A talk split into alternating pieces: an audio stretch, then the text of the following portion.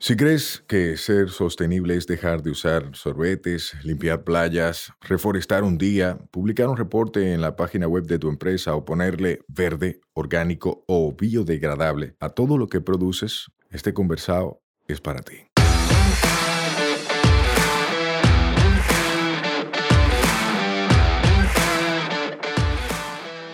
Hola, somos Mibisai, los motores detrás de Tinglar y una vaina verde, y hoy vamos a tener un conversado sostenible. En cada conversado sostenible te ayudaremos a romper paradigmas y te compartiremos alternativas y herramientas para que acciones ya, sin excusas.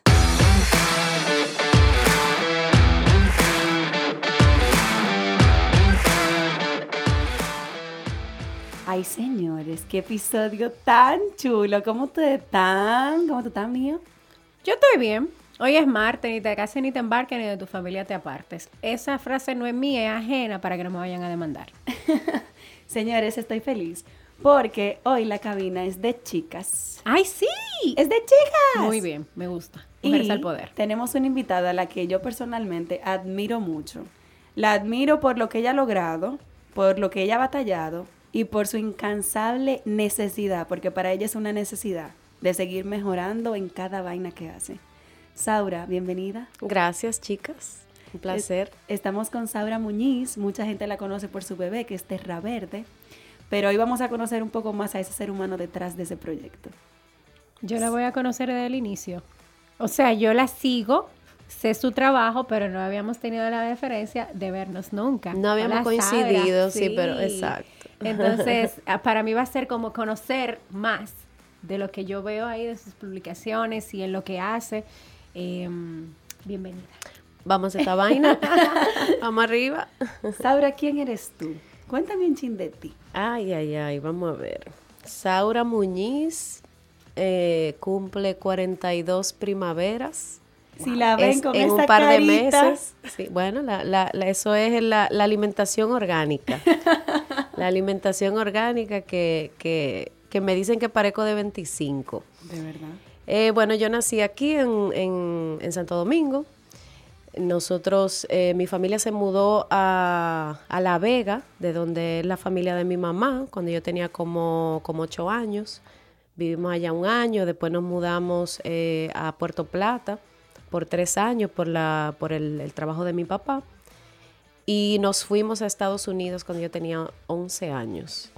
Allá terminé el junior high school, el high school. Me gradué em, de George Washington High School en el Alto Manhattan. Esas son de las cositas que, que la gente no se imagina de, mí, ¿verdad? Eh, me crié en, eh, básicamente en, el Alto Manhattan cuando, cuando eso era lo que le dicen un gueto, ¿verdad? Para mí normal era estar caminando al, al colegio y se armaba un tiroteo, o sea, en la entrada del colegio. Eso era normal en ese momento. Oigan esto. Así. Eso fue justo antes de que, de que Giuliani limpiara la ciudad, entre comillas, ¿verdad? El, así en, la, en, en los principios de los 90. Entonces eso, como ustedes comprenderán, eh, tuvo una, una, influencia, ¿verdad?, en mi, en mi crianza. Eh, cuando terminé la, el colegio, me fui a la universidad en Miami con una beca para jugar softball. Yo empecé a jugar softball ahí en, el colegio. Señores, o sea que Saura juega pelota. Dime de eso. Así es. Eh, yo realmente lo que jugaba era voleibol. Y ah, desde aquí, desde antes de irme a Estados Unidos. Y mm, empecé jugando voleibol en el, en el colegio, en el high school, y por coro, tú sabes, con las amigas del voleibol en la temporada de softball, eh, eh, me fui con ellas. Pero yo ni siquiera, dominicana, y ni siquiera había agarrado un bate en mi vida, no conocía las reglas del juego, pero fue, eh, irónicamente, el deporte que mejor se me dio. Ahí Incluso, o sea, me llegué a destacar como All Star, All City, All State. Me fui entonces con una beca eh, a jugar en, en el NCAA División 1, que es el, el nivel más alto. Oh, pero una de la- cosa, Estamos hablando Sí. de no No. Sí. A mí me, a- eh, me decían, eh, me decían la pelotera y, la, y, y Bambi. La, la mayoría de, de, la, de mis amigos del colegio me conocen como Bambi. Yo andaba siempre con mi bate y con mi guante. o sea, que lo dominicano no se te quitó en ningún lado. Em, Pero no, oye, que ella ni siquiera había agarrado un bate siendo dominicana. Empezó allá. Empecé allá. empecé allá. Interesantísimo eso, Saura. Saura. Ah, Dale, dale, dale. pero ¿cómo así? O sea, porque ese es un deporte muy, muy de. O sea, yo no estoy de acuerdo con que así sea, pero culturalmente eso es lo que hemos visto siempre, que eso es un juego para hombres. Sí, supuestamente el softball es más de mujeres Ajá. que de hombres, aunque también lo juegan muchos hombres, y el béisbol también lo juegan las mujeres, pero por lo general el softball eh, lo juegan las mujeres. Eh, ahora, por ejemplo, cuando yo jugaba en la universidad, eh, es lo que le llaman molinete, que es velocidad alta. Entonces, claro, la distancia de- del pitching mount al, al bateador es mucho más corta. Una de esas mujeres, eh, amiga mía de allá de la universidad, que la bajaban a 70, Ay, en esa distancia tú le ponías cualquier hombre delante y oye, No le bateaba. No le bateaban, no le bateaban. Y con igual, o sea, fastball, curva, de- tenían cinco y seis movimientos en la Yo no puedo creer que yo esté hablando de este tema con Saura, porque yo quiero que ustedes es una vean caja a de Saura. sorpresa. Exacto, yo quiero que ustedes Sí. vean a Saura y a Saura, la gente la ve y puede creer que, ay, qué girly ella, que las uñas, que no se me partan, que na, na, na. Bueno, para serle sincera, no le voy a negar que probablemente yo era la tercera base más femenina del NCAA entero. Porque por lo general, tercera base son unos tanques. Ajá. Y realmente yo lo que jugaba en el colegio era shortstop, que es como una, una posición donde se necesita mucho más agilidad.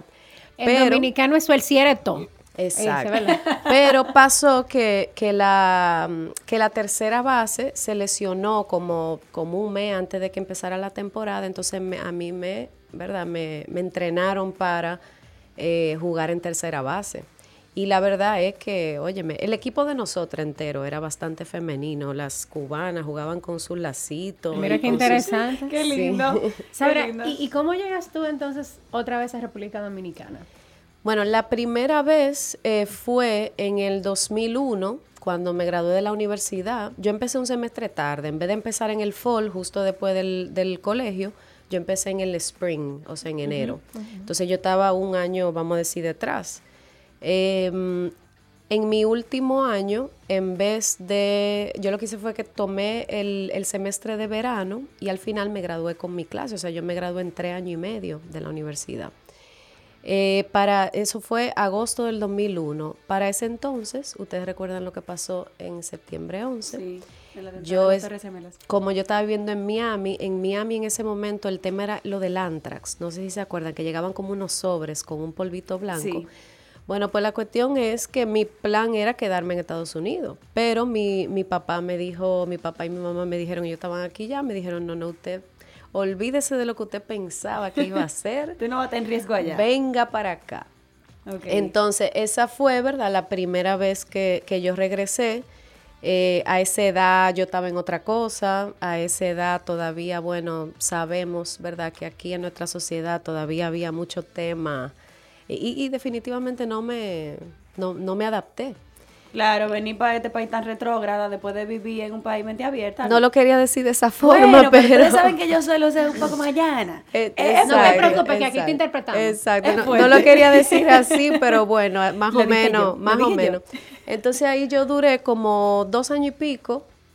Eh, tenía desde hace tiempo una oferta, desde que estaba en la universidad todavía tenía una oferta para ir a jugar en una liga profesional en Italia. Nunca había estado en, en Europa y yo soy muy aventurera, tú sabes. Eh, y esa fue, y me fui. ¿Te fuiste Me a jugar fui. en Italia? En el 2004. Me fui, jugué una primera temporada en Catania, en Sicilia. Ajá. Eh, regresé aquí por tres o cuatro meses en el, durante el off-season. Y después entonces en el 2005 me fui a jugar una segunda temporada en Caserta, que es un, un pueblecito que está como a 20 minutos de Nápoli. Ujú. Esa temporada me fue súper bien, se supone que yo iba a continuar jugando, pero en el off-season, en vez de venir para acá, me fui a Barcelona, porque tenía unos amigos allá y supuestamente iba a agarrar cualquier trabajo de mesera o lo que sea, por dos o tres meses para volver a Italia.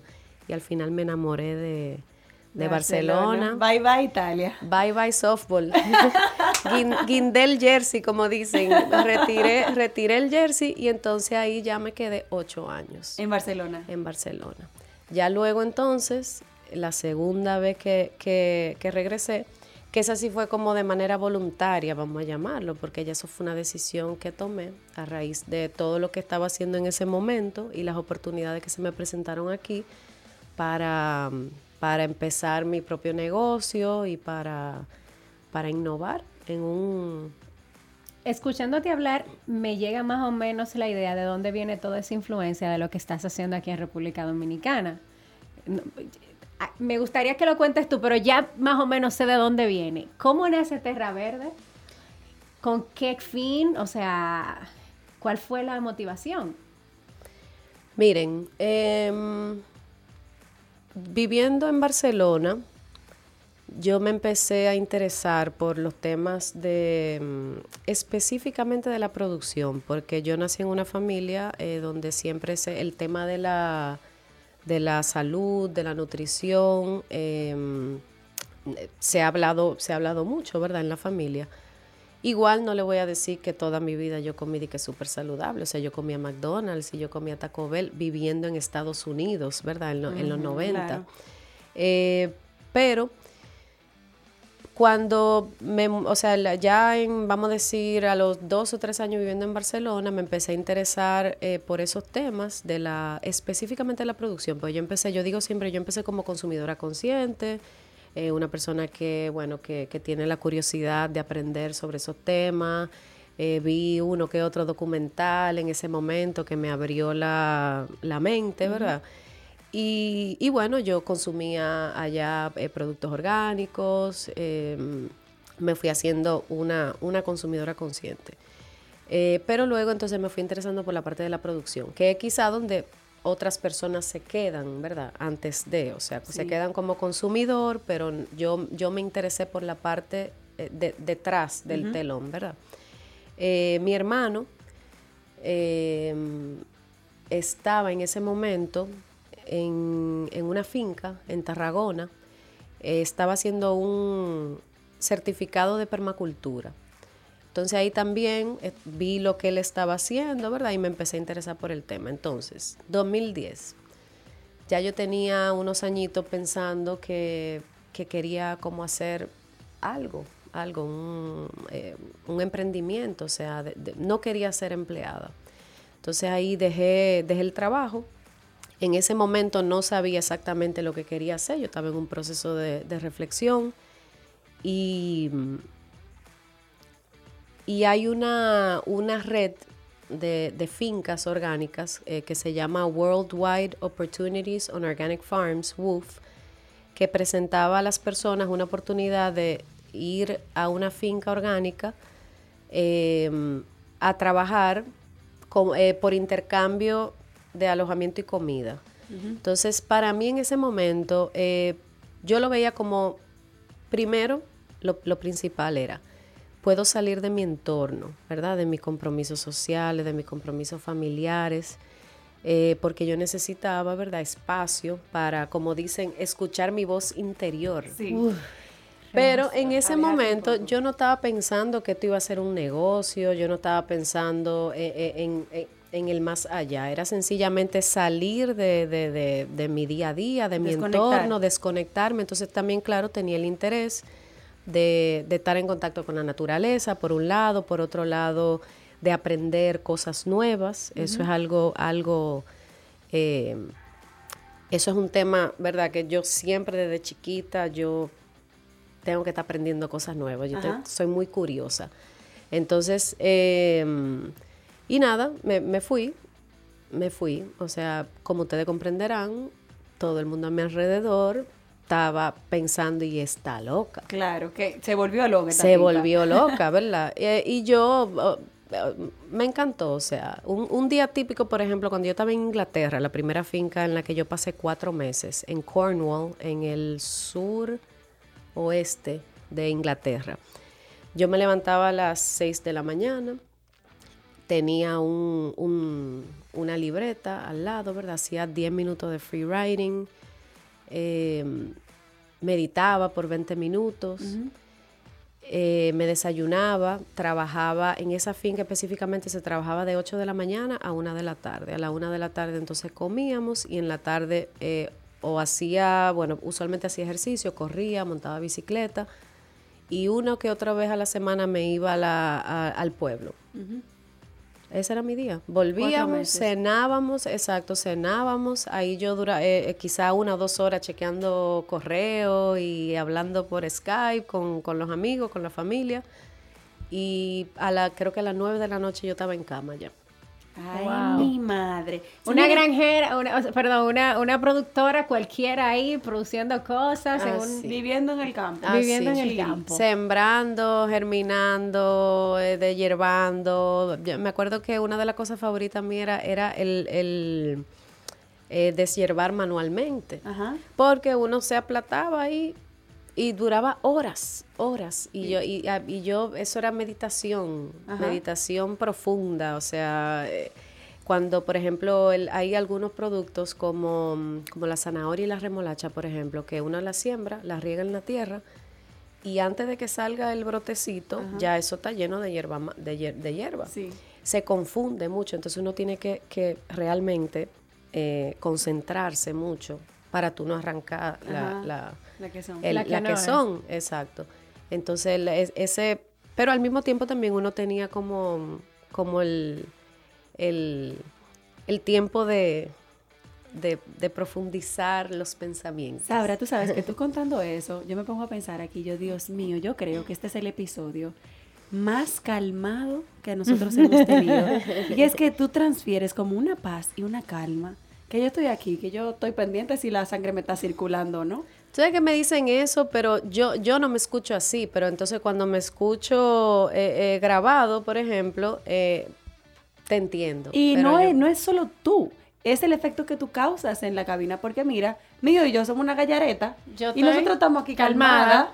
No, lo que pasa es que también yo tengo otra cosa, o sea, yo no te conocía como persona más que a tu proyecto, entonces yo siento que te estoy conociendo ahora. Exacto. escuchando detenidamente tu historia, lo que hay detrás de esa persona que, que tiene el proyecto de Terra Verde y de ver cómo tú tienes esa influencia, que no es malo. A veces entendemos, ah, pero que no nos debemos dejar influenciar de todo lo que hay en otros países. Pero en tu caso, ha sido bueno. Escuchando detenidamente veo que la influencia que tú recibiste fue perfecta. Porque tú estás implementando algo ahora mismo que aquí no hacíamos y que tú por ahí conociste y estás trayendo aquí. Entonces, viendo un poco de cómo esas buenas influencias extranjeras. Claro, no, y por eso la importancia de, de, de, viajar y de, y de ver lo que se está haciendo en otros lugares también. O sea, yo creo que, que mucha, bueno, yo conozco muchas personas que, que han vivido fuera. Eh, sea por trabajo, por estudios o lo que sea, y que cuando, y, que regresan, eh, y, o sea, mucha gente haciendo cosas interesantes realmente. A mí se me ocurrió emprender fue en un viaje a París. O sea, uno tiene que ver como de qué manera uno toma los ejemplos buenos y los materializa.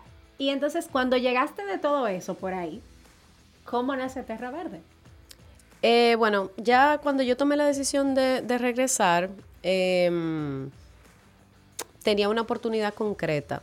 Eh, en la, un amigo, ¿verdad? Que tenía, tiene una finca en Rancho Arriba. Ellos estaban realmente produciendo convencional eh, en invernadero para exportación.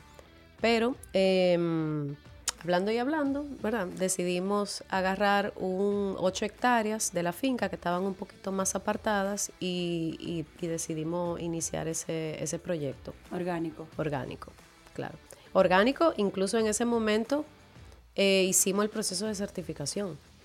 Mm, hicimos el proceso de certificación doble, USDA y, Unión Europea. Ay, papá. Y ahí entonces, o sea, que tú empezaste con la producción.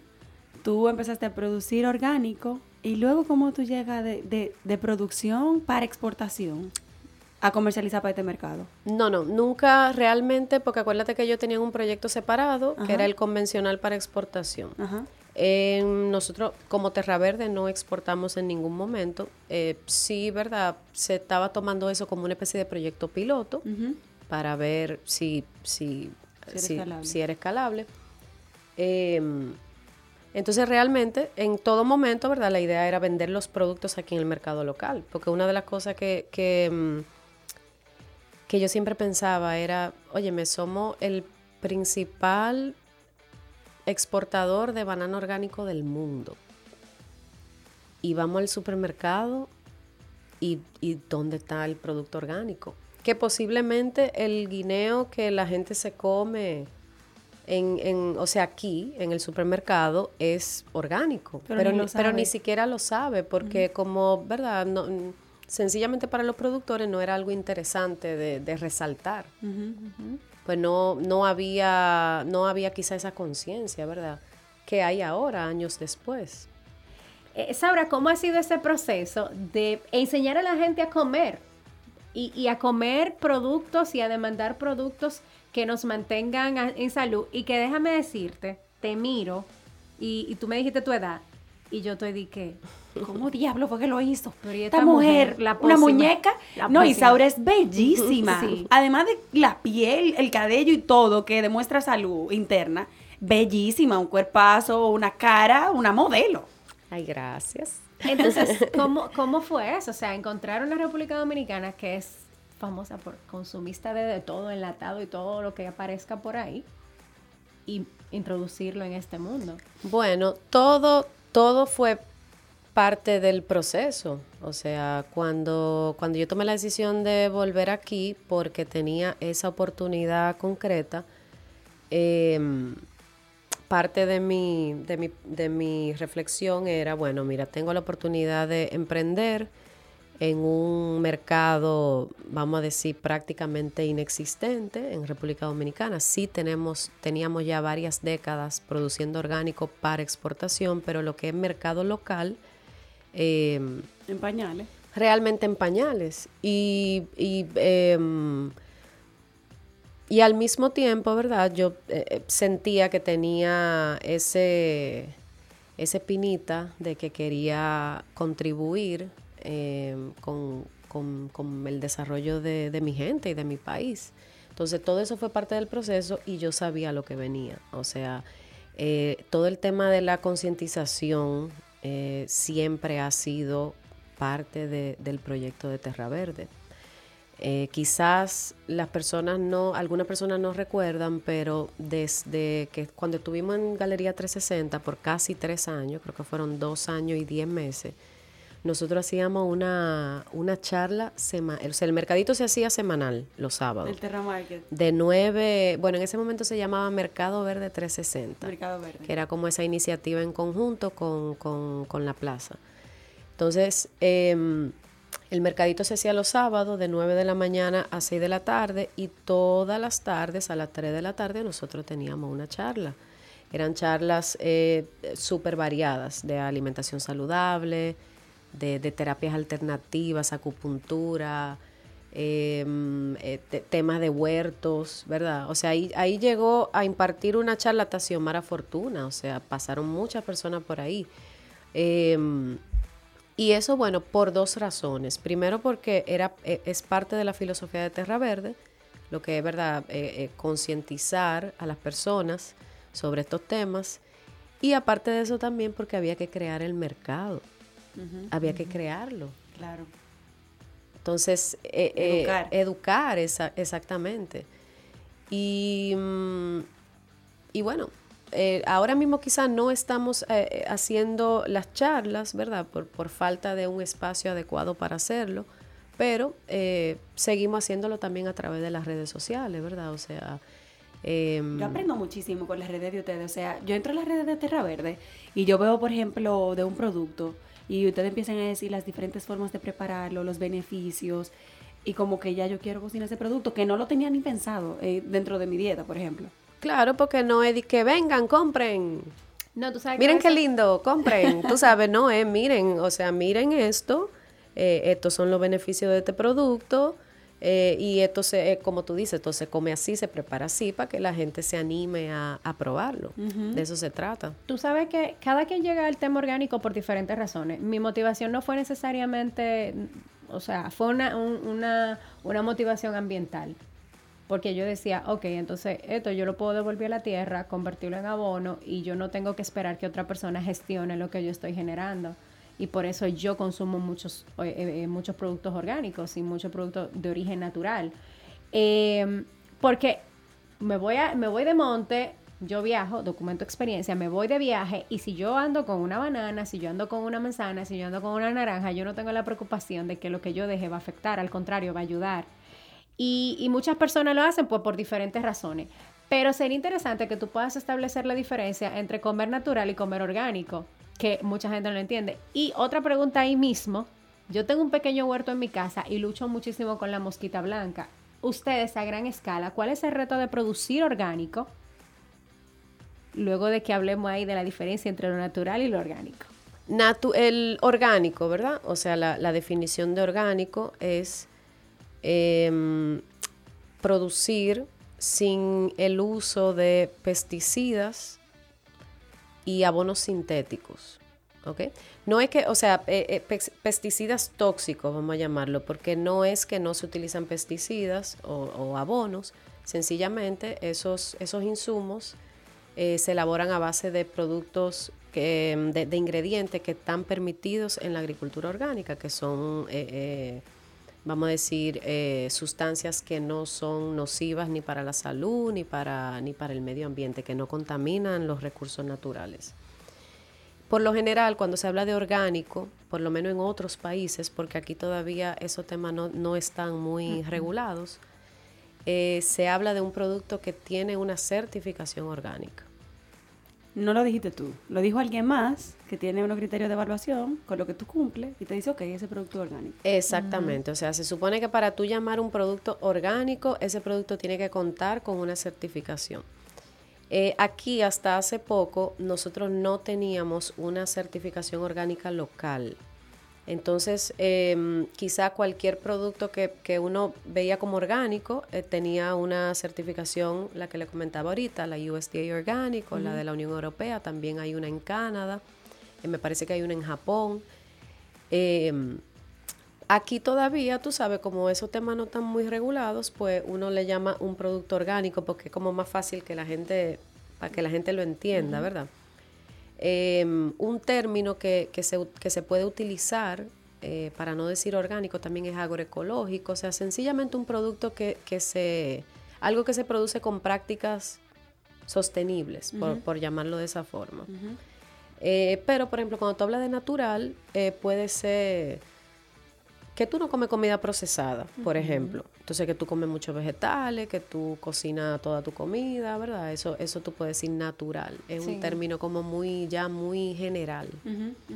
Incluso hay muchos temas con eso en Estados Unidos, porque ya todo te le ponen natural, te le ponen una foto de una vaquita. Un greenwashing eh, grandísimo y- ahí. exacto. Y ya di que natural, ah, yo como Sin natural. importar cuál es la forma en la que eso se, Se produce. se produce. Exacto, exacto. Y la otra pregunta de mí, lo de los desafíos de ese tipo de agricultura. Eh, mira, mm, uno de los, o sea, uno de, de los grandes puntos, ¿verdad? En ese debate es, eh, bueno, eh, la, la- la población del mundo sigue creciendo, cómo vamos a, ¿verdad? A darle de comer a tantas personas. Yo creo que nosotros, primero, vamos a partir de la base que, que en el mundo se produce suficiente comida para que comamos todos. Sí. Todos, ¿verdad? Sí. O sea, lo que pasa es que la comida está mal distribuida. Sí. Está muy mal distribuida, ¿verdad? Eh, y aparte de eso, hay unos que comen demasiado y hay otros que, ¿verdad?, que, que no, no, no están comiendo. Em, el, o sea, hay, hay, es posible producir orgánico, ¿verdad?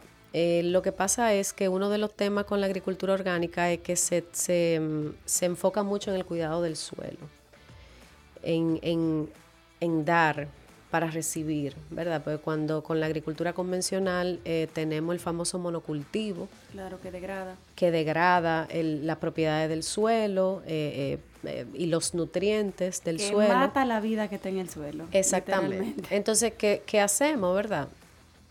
Eh, para poder producir en ese suelo de nuevo, entonces hay que, que meterle de todo. Entonces ahí es donde entran los abonos sintéticos, ¿verdad? Tú tienes un cultivo eh, al que tú eh, ponte, ¿verdad? Eh, em, absorbió todo el nitrógeno del suelo. Entonces ahí ya vamos a ponerle nitrógeno sintético. Claro. Entonces, lo- el tema con la agricultura orgánica es eso, que se, se enfoca mucho en el cuidado del suelo, es muy importante también la biodiversidad de los cultivos, porque es un ecosistema, ¿verdad? Cuando tú tienes un monocultivo, te afecta una monoplaga. Y porque entonces- no hay nada que, que contrarreste eh, esa plaga. Cuando- Exacto, y se lleva todo porque todo es lo mismo. Exactamente. Entonces, cuando tú tienes una, un- una biodiversidad en la parcela, pues se crea una especie de ecosistema. Y fulano cuida a fulano. Exacto. También es muy importante el tema de la rotación de los cultivos, o sea, tú no le puedes sembrar lo mismo, lo mismo, lo mismo, lo mismo, porque tú lo que estás sacando, eh, eh, ¿verdad? Tú no estás aportando eh, eh, nada, tú lo que estás sacando, sacando. Y el tema de la asociación de cultivos también, que hay muchos productos que cuando tú los siembras juntos, eh, eh, Se ayudan. Se Companion ayudan, planting. exactamente. Ay, me encanta, bellísimo. Señores, Sara, yo te quiero preguntar algo. Pues yo estoy aquí fascinada. Primero calmada, me siento así como que estoy en una sesión de yoga, de terapia, así como en meditación. Esto nunca se había visto así. De verdad. No, pero, pero podemos encender esta vaina si ustedes quieren. no, no, está bien, está bien. Ustedes me ven así, flow, calmada, Ah, pero, ustedes quieren fuego. Yo soy versátil. no estamos dando cuenta. Pelotera, no estamos dando cuenta que tú eres versátil. Saura, ¿has logrado con Terra Verde lo que te has propuesto? ¿Cómo ha sido ese camino? O sea, porque Terra Verde tiene unos añitos y la gente cree que nació ayer. Bueno, qué pregunta más interesante.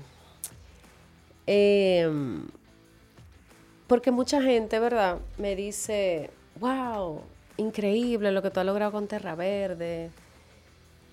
Y yo, ¿verdad?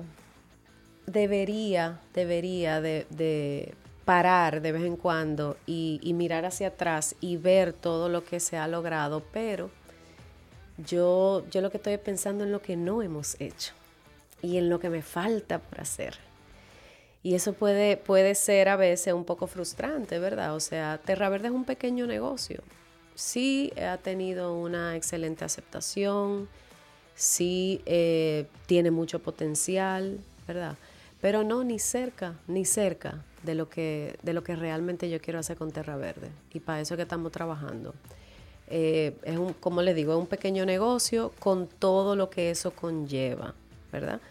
Eh, eh, óyeme, yo le he dedicado un esfuerzo, un lágrima, sudor, eh, depende mucho de mí todavía, ¿verdad? Y, y yo lo que quisiera es eh, poder llegar a más personas, poder llegar a más personas. Y bueno, también lograr mi independencia económica. Claro. ¿verdad? Llegar a más personas igual a hacerme rica. Porque no hay un problema. Mira, y este comentario lo digo yo como Sayuris. No es el objetivo de Terra Verde porque no lo ha dicho Saura.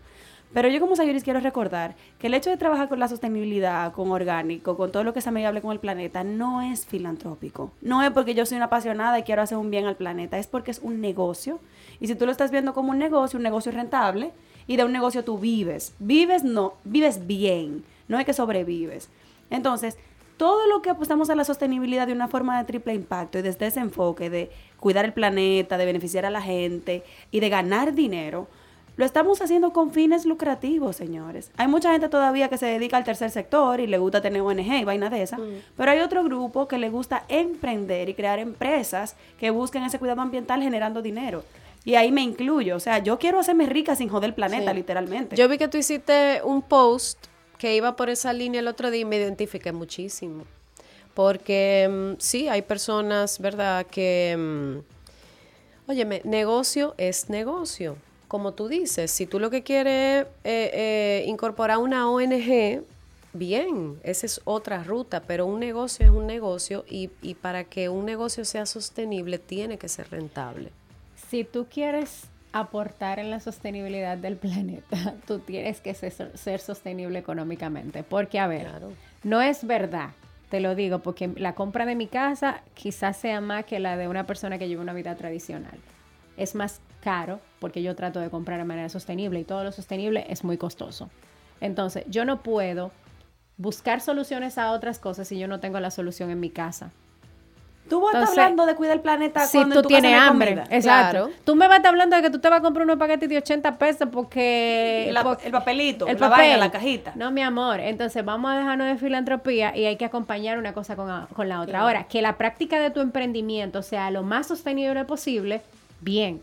Y Eso es lo que necesitamos. Y en el caso de Saura, que has creado un proyecto para beneficiar a la gente. O sea, no es solamente para beneficiarte tú, sino que tú estás creando una alternativa que el otro no tenía. Claro, claro, porque yo puedo, yo podría, qué sé yo, vender panty.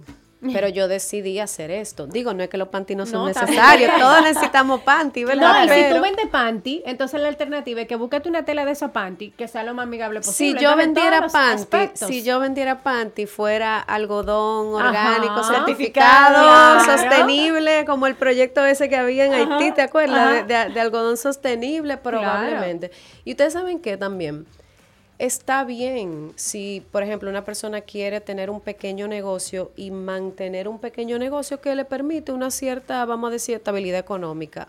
Eso no es lo que yo quiero Claro, yo no es tengo, yo cierto. tengo el deseo y tengo la el deseo y la ambición de crecer el proyecto.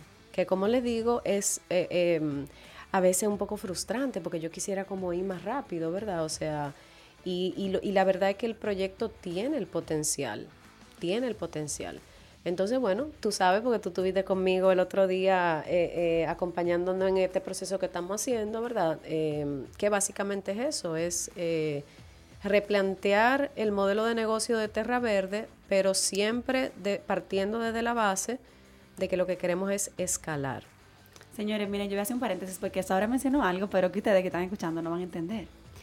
Nosotros fuimos invitados a una sesión que tuvo Saura con un grupo muy selecto por ella y por su equipo, a una sesión de mejora continua, llamémosle así, donde ella está evaluando diferentes componentes de su negocio, está solicitando feedback, está recibiendo retroalimentación con mucha apertura para evaluar junto a un equipo capacitado hacia dónde van y que si hay algo que ajustar o si hay algo que no ¿Dónde enfocar los esfuerzos? dónde enfocar los esfuerzos. Y a mí me encantó recibir esa invitación y me encantó poder sentir que estaba agregando valor en una sesión como esa. Porque no todo el mundo es capaz de decir, te sientas conmigo a evaluarme. No todo el mundo es capaz. Te sientas conmigo a co-crear. Te sientas conmigo a agregar valor.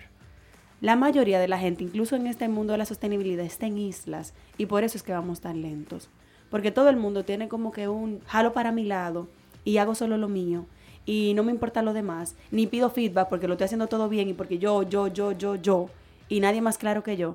Y ver tu, tu apertura a juntar un grupo tan buenísimo en la misma Tan mesa. variado, ¿verdad? Sí. Había de todo. Ahí teníamos health coaches, teníamos miembros de nuestro equipo, eh, ten- teníamos hasta, hasta un doctor Sí. teníamos ahí. O de sea, todo. un equipo tan diverso a sentarse a hablar sobre un mismo tema y a realmente repensar todo y pensar desde tu mirada, o sea, desde tu negocio y para ti.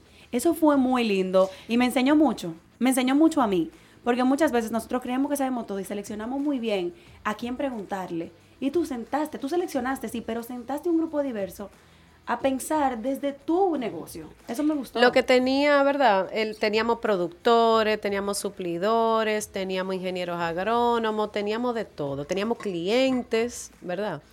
Eh, lo, lo que sí todas esas personas tenían en común es que son personas que, con las que trabajamos y personas que son colaboradores y que, y que, bueno, les cuento que fue un domingo, un día entero, desde las 9 de la mañana hasta las 6 de la tarde. Como tú comprenderás, ¿verdad? Eso no, eso no se El le que pide te a regala un domingo te quiere. Primero, eh, eh, Yo no regalo mucho. Primero, eso no se le pide a cualquiera y segundo, no es cualquiera que, que ¿verdad? Que va, o sea, que estos son personas que realmente eh, tienen ese deseo de colaborar con Terra Verde, conmigo, Saura Muñiz, eh, porque no es fácil lo que yo le pedí. Señores. Y rápido se fue el tiempo. Ay, ¿verdad? sí, voló. No, Me no. encantó. O sea, yo te voy a decir algo. Hemos hablado aquí, aquí, aquí, todo y todo. Pero ¿qué es Terra Verde? Porque estamos hablando Ay. como que la gente sabe lo que es Terra Verde. Miren, esa pregunta, yo, cuando nosotros terminemos ese pro- este proceso que estamos haciendo, yo voy, yo quiero que ustedes me inviten otra vez.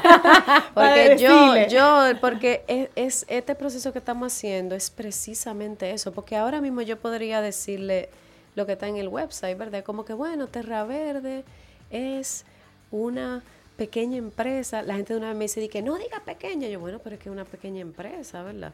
Es una pequeña empresa que se dedica a la producción y comercialización de, productos orgánicos con una filosofía de consumo, de, apoyo al consumo responsable y a productores locales.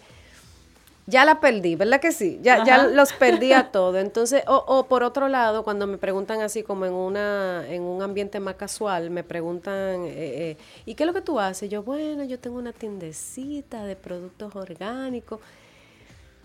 Eh, yo, porque es que yo lo tengo como en mi cabeza, pero yo precisamente, ¿verdad? Estás en construcción. Eh, estoy en construcción de, de eso, porque es que esto tiene que ser más grande, más grande. Eh, y así mismo yo recuerdo cuando tú hiciste un proceso similar, porque yo me acuerdo viendo los posts en una vaina verde, eh, que tú pusiste, ok, esto, esta es la vaina, esto es lo que estamos haciendo, esto es lo que vamos a hacer. Y tenemos este pilar, y tenemos este pilar, y por otro lado tenemos esto, y así, en ese proceso en el que yo estoy. Para eh, cuando me hagan esa pregunta, yo poder en 30 segundos decirle esto, esto y esto y esto. Ahora mismo, cualquier cosa que salga de mi boca, yo no estoy contenta con, con realmente, yo no, yo no estoy segura que está abarcando todo lo que yo quiero que, que sea. Pero mientras tanto, lo que yo percibo, voy a decirlo. Dale. Dele para allá, dele para Terra allá. Verde, señor, usted puede, con- con- usted puede conseguir ahí productos que son, Orgánicos, y Orgánicos. agroecológicos. y más que eso, que son cultivados en armonía con la naturaleza Y localmente. y de manera local, siempre apostando a lo local. O sea, en vez de usted comprarse una lechuga de qué sé yo a dónde importada que vino de no sé qué, en un aquí barco. se están produciendo cosas, entonces vaya y cómpresela ya. Y a mí me encanta mucho el trabajo que haces ahora detrás, porque la gente ve el producto en escaparate y cree que solo es venderlo y ganarse un margen de beneficio. O sea, el trabajo que tú haces con los agricultores para que migren de prá- práctica tradicional a práctica orgánica es titánico. Esa es la parte más difícil y quizás por eso, ¿verdad? Em, el Terra Verde ha sido difícil de replicar y mira que, que han habido intentos, tú sabes, pero, pero porque es que esa parte en la que, ¿verdad? Tú, forma, hemos formado una red de, de productores con lo que hemos establecido una relación de confianza a lo largo ya de, estamos hablando de ocho años y medio. Eh, o sea que no es fácil eso. Hay que guayar la yuca. Pero, sin embargo, es la parte que a mí más me gusta. Es la parte que a mí más me gusta. O sea, si fuera por mí, yo estuviera metida en el campo todos los días. Y nosotros contigo, porque me encantan tus fotos con tu bota, con los agricultores, en la tierra. Me Cuando, encanta. cuando yo regresé de, de Europa, ¿verdad? Mi, mi, en mi mente transparente, yo iba a vivir en el campo por cinco días de la semana y yo iba a venir a la capital una vez cada dos semanas por dos días. Pero, eh, como les dije ahorita, había que crear el mercado, ¿verdad? O sea, había que crear el mercado y obviamente aquí en, en Santo Domingo, pues hay un, un mayor público que podía eh, eh, que podría tener una cierta conciencia para, para buscar ese tipo de productos. Sabra, la verdad que ha sido un placer compartir contigo este episodio y conocer el motor detrás de, de Terra Verde, o sea, conocerte a ti como ser humano, conocer lo que tú proyectas, porque al final he intercambiado con varios miembros de tu equipo y es una cultura organizacional, o sea, hablan todos del proyecto y de la empresa como con una pasión y con una dedicación impresionante y ver como que el empuje que tú has dado a que la gente primero aprenda de este tipo de alimentación saludable y luego compre este tipo de producto apoyando a productores locales, dinamizando economías, creando ese mercado. De verdad que te felicitamos muchísimo. Muchas gracias, ¿Dónde, chicas. dónde está Terra Verde para la gente, claro? Terra Verde está ubicada en San Jerónimo, en la calle Mercedes Amema Blandino número 25. Eso está em, justo detrás de la ferretería Cima de la Núñez. Eso es si usted va a un taxi de lo viejo, porque si usted va en Uber o va en su carro, usted lo pone en Waze, en Google Maps y ahí aparece. Así Tú que usted sabes que sí, exactamente. No, te lo digo del taxi de lo viejo, porque el señor que lleva a mi hijo a la clase de natación es así que funciona. Exacto. Él no sabe de esa plataforma ni nada. Dime la calle y el número. Exacto, claro que sí, ¿Y eso está, to- está todo ahí. ¿Dónde pueden encontrar digitalmente? Eh, bueno, nosotros estamos en las redes sociales eh, como Terra Verde RD, en, en Instagram, Facebook y Twitter. Señores, ya ustedes Ahí está. saben. Ahí conocieron a, a la mamá de Terra Verde, de la agricultura orgánica y de muchas otras vainas. Mira, me gusta cuando ponen, llegaron los vegetales. ¡Ay, sí! El camión, Eh, llegó el Llegó el Llegó camión. el camión. Esa es otra cosa importante. Ahora estamos recibiendo la cosecha fresca los miércoles en la mañana. Nosotros durante ese, ese proceso de recepción en la mañana cerramos el local y entonces ya la, la cosecha fresca está disponible a partir de las 12 del mediodía. Va mucha gente el miércoles en la tarde, sobre todo la gente que quiere las cosas más frescas. Ajá. O bueno, puede pasar que si nada más llegaron 20 libras de brócoli, pues los primeros 20 se llevaron la la- la- las únicas 20 libras. Va mucha gente el jueves también, el viernes y el sábado abrimos entonces hasta, hasta la una de la tarde. Ya los lunes y los martes la cosa está un poco más suave, pero siempre hay más cosas. Y acuérdense también que no solamente tenemos el área de- del mercado, sino que también tenemos el área de la tienda, eh, de, los, de los productos elaborados por nosotros mismos y por otras marcas locales, porque también Terra Verde es una plataforma para apoyar eh, marcas de emprendedores locales. Una pregunta, ¿cuánto me cuesta un brócoli orgánico y una lechuga, por ejemplo? Brócoli, me parece que ahora mismo tenemos el brócoli como a 65 pesos La la, libra. libra. Sí. Eh, ahora mismo, básicamente nosotros hemos mantenido lo mismo- los mismos precios porque eh, desde el principio hemos trabajado con la mayoría de los, de los productores con precios fijos, que obviamente se van revisando, ¿verdad? Eh, cada cierto tiempo, eh, pero no, o sea, decidimos trabajar de esa forma porque para mí cualquier otra cosa es especulación. Para mí, como funciona el mercado eh, eh, convencional, ¿verdad? Bueno, si hay mucho, mm, el precio se va al suelo. Si hay poco, mm, ¿verdad? Claro. Eh, sin embargo, ¿verdad? Como nosotros trabajamos con estos productores de manera fija, nosotros le garantizamos la, la- La compra de su venta. cosecha y ellos nos suplen semanalmente. Entonces, el, vamos a decir que el precio, el, el costo de producción no cambia. Claro, sí. O sea, por el, por el simple hecho de que el brócoli está caro, porque no hay en el mercado convencional. eh, Mira, eso es interesante. yo entiendo que no hay necesidad de subir los precios. Entonces, ¿qué pasa? Por ejemplo, a veces la gente me pregunta, eh, y, y, mm, qué tanto más caro, en qué porcentaje, por ejemplo, eh, eh, el costo del producto orgánico versus el, el convencional? No les puedo decir porque, mm, a diferencia, por ejemplo, de en Estados Unidos y en, y en Europa, que hay como un porcentaje como establecido, ¿verdad? Ah, bueno, los productos orgánicos cuestan un 20% más que el producto convencional. Yo no estoy pendiente realmente de lo, del, del precio de los productos en el, en el supermercado. claro. Entonces, hay momentos en los que, como el precio fluctúa tanto en el mercado convencional, hay momentos en los que quizá yo tengo un producto orgánico más barato que el producto Mira, eso es convencional muy en el supermercado. Eso es muy interesante. Y luego hay algunos también que, que quizá hay una diferencia eh, eh, muy mínima o muy o, o- o grande.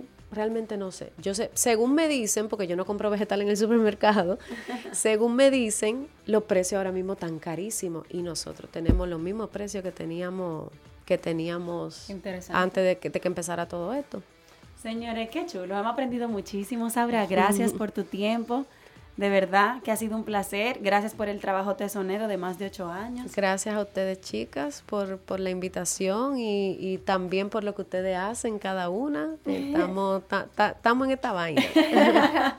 Un abrazo. bueno, bye, bye. señores, nos vemos en la próxima.